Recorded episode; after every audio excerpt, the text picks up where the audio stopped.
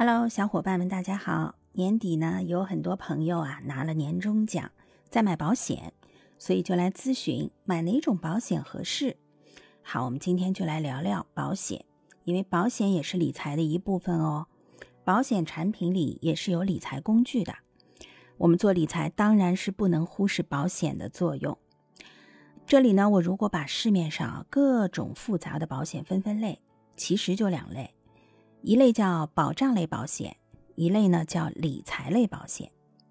那小伙伴一定要问呢，怎么区分呢？嗯，雪中送炭的基本上都是保障类保险，锦上添花的呢是理财类保险。这么说你还是不会分，对不对？没事儿啊，我来举个例子，大家一听就明白了。比如前面提到的，来咨询我的问题呢是定期寿险。和终身寿险有什么区别？本质上讲呢，定期寿险就是个保障类保险，终身寿险就是一类理财类保险。我们今天先来说说定期寿险。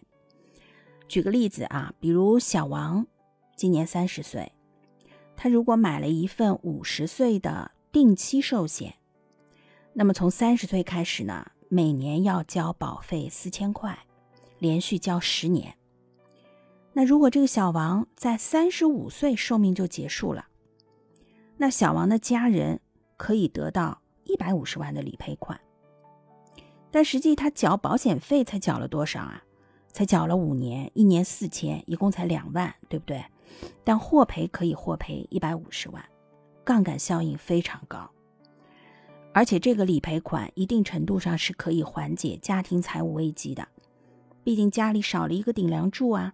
但是有了一百五十万的理赔款，家庭生活水平不会立刻的大幅下降。那这就是保障类保险的作用，叫雪中送炭。那如果小王他一直健健康康、平平安安，到五十岁的时候还很健朗，那么他前十年啊，一共缴掉的四万块的保费是不退还的，就算消费掉了。五十岁到期呢，保险终止。那如果小王，一直到八十岁，寿命才终止，保险公司会不会赔他一百五十万呢？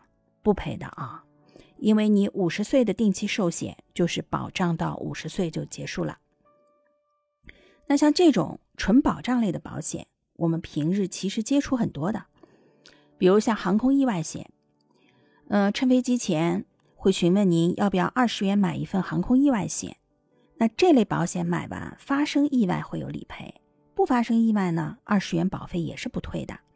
这趟飞行结束，保障就结束了，下一次飞行是要重新买的。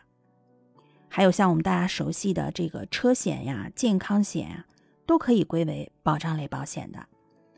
它就是万一发生啥，那可以雪中送炭，啥事儿都没有，我们就要感谢上天眷顾，保费就不退还了。好，大家。这次是不是把保障类的保险已经搞得很清楚了？下一期呢，我们就继续来聊聊理财类保险。欢迎大家点赞、关注、评论，嗯，我在这里等你。